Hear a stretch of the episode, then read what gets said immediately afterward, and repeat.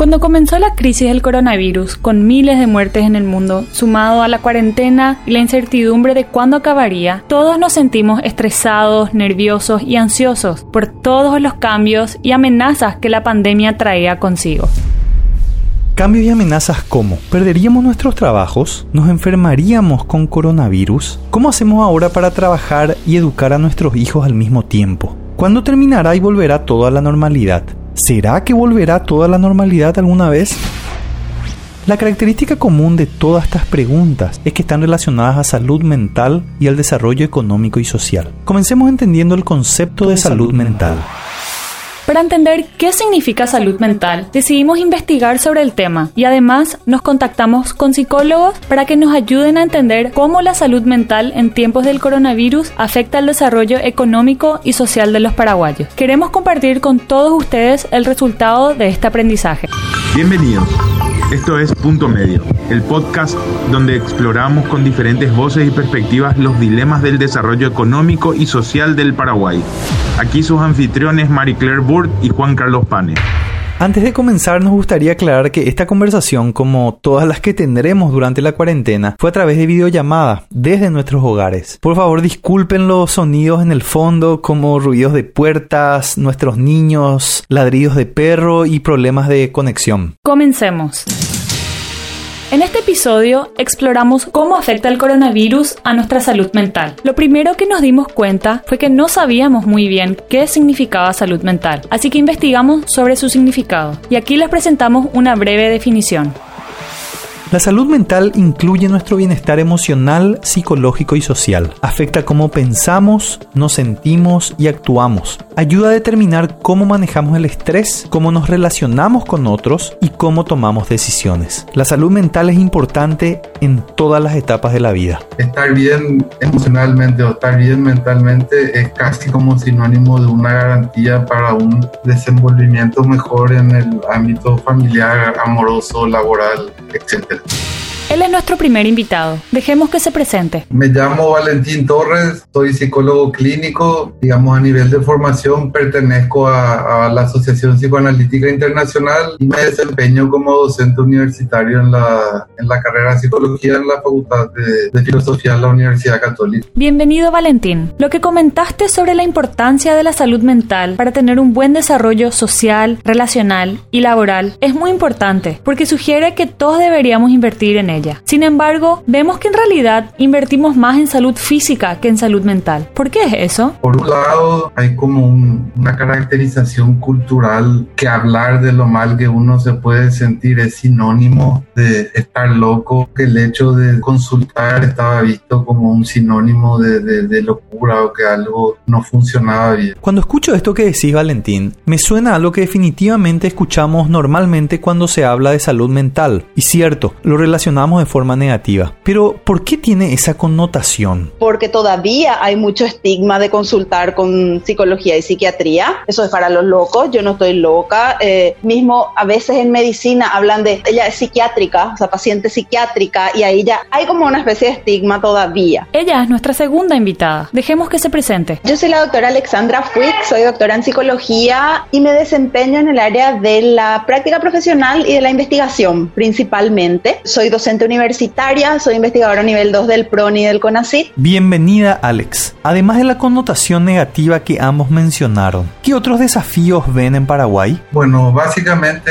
esa pregunta es interesante porque yo creo que pone sobre el tapete una palabra fundamental que tiene que ver con la accesibilidad. Yo creo que hay muy poco acceso a la salud mental, sobre todo si pensamos en espacios públicos. Hay tremendos esfuerzos de, de lugares estatales para dar un servicio de, de, calidad que muchas veces se cumplen, pero sí creo que hay muy poco acceso y eso no es de ahora desde hace mucho tiempo. Alexandra, ¿qué podrías agregar? La situación de la salud mental en Paraguay ya antes de esta pandemia estaba complicada, ¿ok?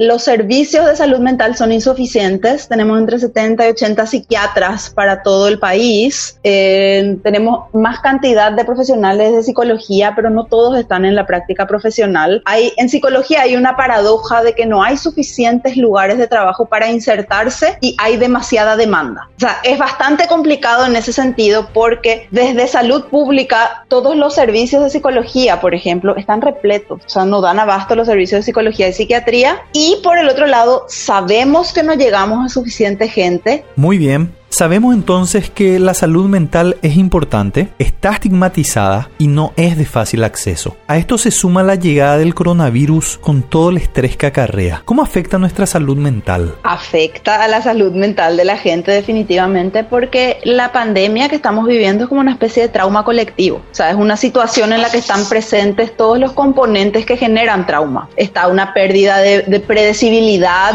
está una inmovilidad donde no, o sea, no podemos irnos, mover a hacer lo que estábamos acostumbrados. Hay como una sensación de pérdida del sentido del tiempo, una sensación de pérdida de sentido y propósito. Entonces alguna gente entra en estados de disociación, de esto no está pasando, o no sé cómo, cómo reaccionar ante eso. Y ahí, además de la experiencia traumática que estamos viviendo de forma colectiva, una amenaza al bienestar o a la vida de una persona, o sea, de yo misma o una persona cercana a mí, y en este caso inclusive vicario, que es por observación. Estamos viendo cómo muere gente en el mundo, cómo están las terapias, cómo está todo colapsado. Tenemos todo el caldo de cultivo para un trauma. Caldo de cultivo para un trauma. Eso es fuerte. Valentín, ¿Qué están sintiendo las personas en sus casas? Creo que hay una palabra que, que, es bastante interesante que tiene que ver con incertidumbre. ¿Qué va a pasar? ¿En qué consiste el devenir? ¿Cuándo va a terminar esto? ¿De qué manera me va a afectar? Y creo que eso se extiende a todos los integrantes desde un grupo familiar en el sentido de que los chicos no tienen idea cuándo van a volver a los deportes, a sus colegios, a poder reunirse con los compañeros. Los padres no saben cuándo se va a normalizar o de qué manera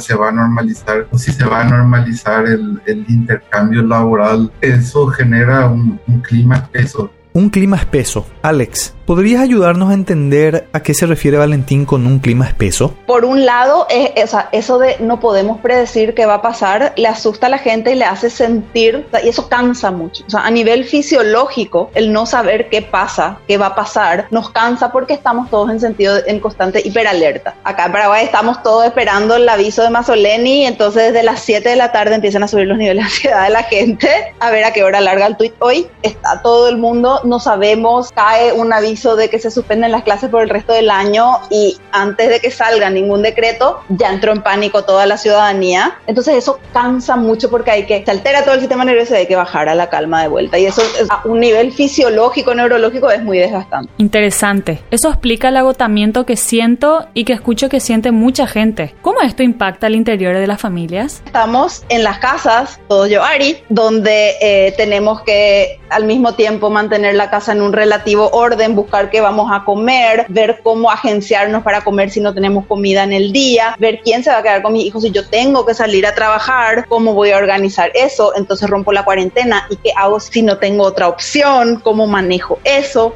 Muy bien, ahora sabemos lo que implica la llegada del coronavirus en nuestra salud mental y que muchas veces puede causar un trauma tanto individual como colectivo. ¿Hay alguna respuesta del gobierno a esto? No hay una política clara, no hay un norte, no, no, no, se ve un liderazgo, hay más bien acciones aisladas. Valentín, ¿qué vos harías si estuvieses en el gobierno? Masificar la posibilidad de, de acceso. Yo pensaba o pienso eso más como un deseo que de momento parece muy difícil de que, de que se constituya. Sí creo que hay alguna alternativas. Por ejemplo, había circulado en los medios que desde el despacho de la primera dama se socializó una ley a través de la creación de, un número de teléfono acceso para, para, que el personal del banco pueda recibir contención psicológica. En, en la última convocatoria del CONACYT que salió hace una o dos semanas, la salud mental está incluida. Creo que son como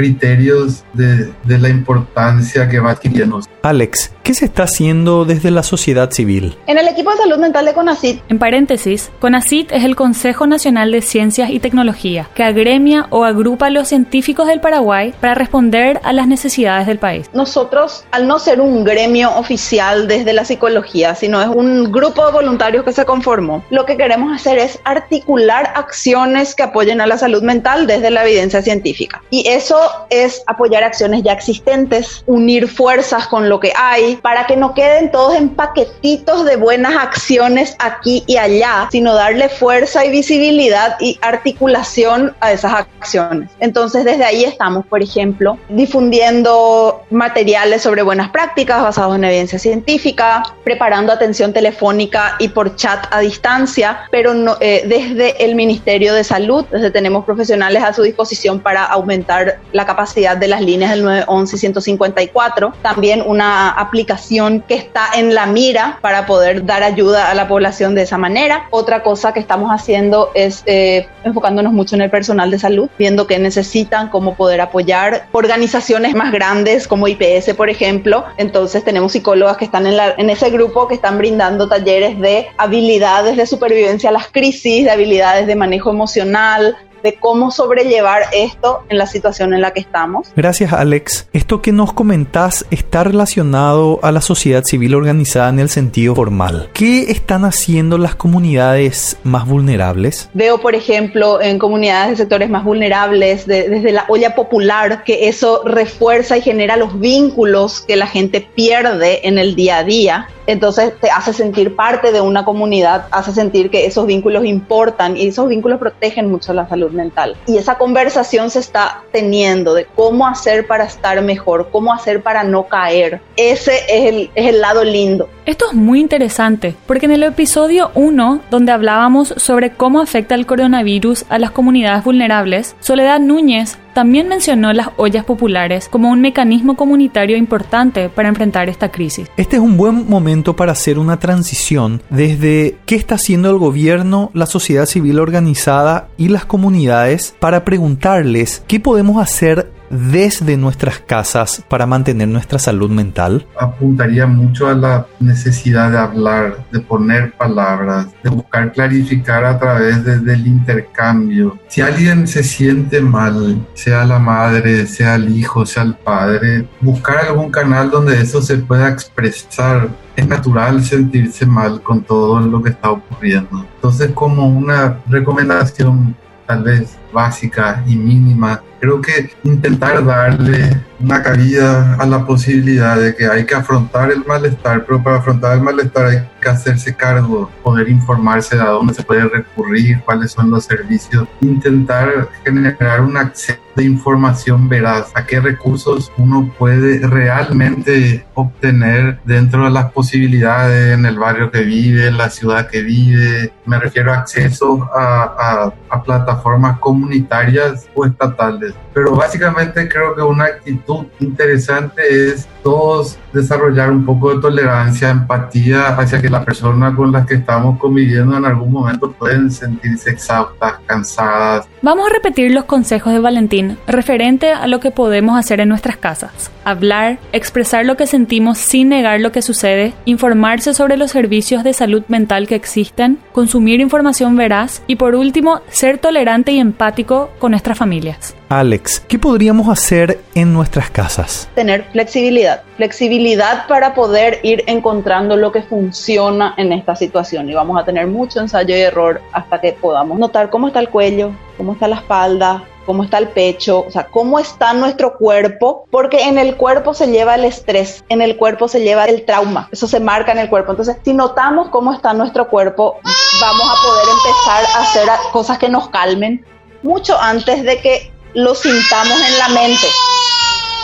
Entonces ahí son prácticas simples, sencillas, que ayudan a reducir ese estrés a nivel fisiológico. ¿Podrías dar algunos ejemplos y consejos específicos sobre estas prácticas simples que mencionás? Por ejemplo, respiración diafragmática profunda. Respirar inflando la panza para abrir la parte baja de los pulmones y el diafragma y después soltar todo el aire que tenemos. Inhalar por menos tiempo y exhalar por más tiempo y tratar de ir haciéndolo cada vez más lento. Eso por cinco minutos por lo menos ayuda como a resetear un poco el sistema nervioso, dándole la orden de que es posible descansar. O mismo una técnica de relajación muscular progresiva en donde tensamos una parte del cuerpo y soltamos. Tensamos una parte del cuerpo y soltamos. Y eso hacer dos minutos, 30 segundos. Entonces, hacer eso varias veces al día, incorporarlo a nuestra rutina, nos ayuda a que nuestro nivel de estrés general vaya bajando y cuando baja ese nivel podemos responder de mejor manera a las situaciones, no nos ponen tan nerviosos los gritos de los niños, no nos pone tan, tan nervioso el estar encerrados, no nos pone tan nervioso el miedo al contagio, sino podemos responder de manera más efectiva. Porque una cosa es decir, no puede ser que otra vez me tenga que poner esta mascarilla para salir, no puede ser que me tenga que ir a hacer. Y ahí estoy sufriendo mucho más que si estoy, son pequeñas cosas que no van a solucionar todos los problemas de depresión y ansiedad que traigamos de antemano, pero pueden ayudar a que esta situación no los empeore de gran manera. Vamos a repetir los consejos de Alex. Primero mencionó ser flexibles para ajustarse a la nueva rutina y no estresarse por la incertidumbre de qué es lo que vamos a hacer en el siguiente momento. Luego mencionó de que es muy importante notar cómo está nuestro cuerpo. Por ejemplo, si está rígido, significa que estamos estresados y que deberíamos hacer ejercicios y técnicas de respiración para calmar la ansiedad. Y por último, y no menos importante, mencionó que debemos aceptar la situación en la que nos encontramos. Para ir cerrando esta conversación, nos gustaría saber si la crisis presenta también alguna oportunidad en términos de salud mental. Yo creo que el hecho de que uno de los referentes del Ministerio de Salud haya dicho públicamente en, los medios de prensa que la salud mental es una deuda. Aquí Valentín se refirió al doctor Guillermo Sequera, quien hoy tiene un rol de liderazgo muy importante en el gobierno y quien en una entrevista eh, dada al diario Hoy en fecha 15 de abril dijo entre otras cosas que la salud mental es todavía una semilla en el ministerio. Hay muchas ganas, pero es muy difícil porque necesita de un sistema de salud más humano. Alexandra, ¿Qué oportunidades vos ves? La gente está hablando de salud mental, está entendiendo de que esto puede ser un problema, está tratando y buscando activamente de buscar soluciones a estos problemas, incluso antes de que aparezcan. Se está hablando de promoción de la salud mental, de estemos bien. Y esa conversación se está dando en todos los estratos socioeconómicos del país. Gracias Alex y Valentín por ayudarnos a explorar sobre nuestra salud mental en tiempos del coronavirus y cómo afecta nuestro desarrollo económico y social. Nosotros, por nuestra parte, vamos a poner en práctica los consejos que nos dieron para fortalecer nuestra salud mental. Les invitamos a todos a que hagan lo mismo. Si quieren recibir más información sobre este tópico y otros, o comunicarse con nosotros para debatir o sugerir temas que hacen al desarrollo económico y social, suscríbanse a nuestra página web www.medio.org y déjenos un mensaje. Y déjenos un mensaje. Esto fue Punto Medio, el podcast donde exploramos con diferentes voces y perspectivas los dilemas del desarrollo económico y social del Paraguay. Gracias por escucharnos.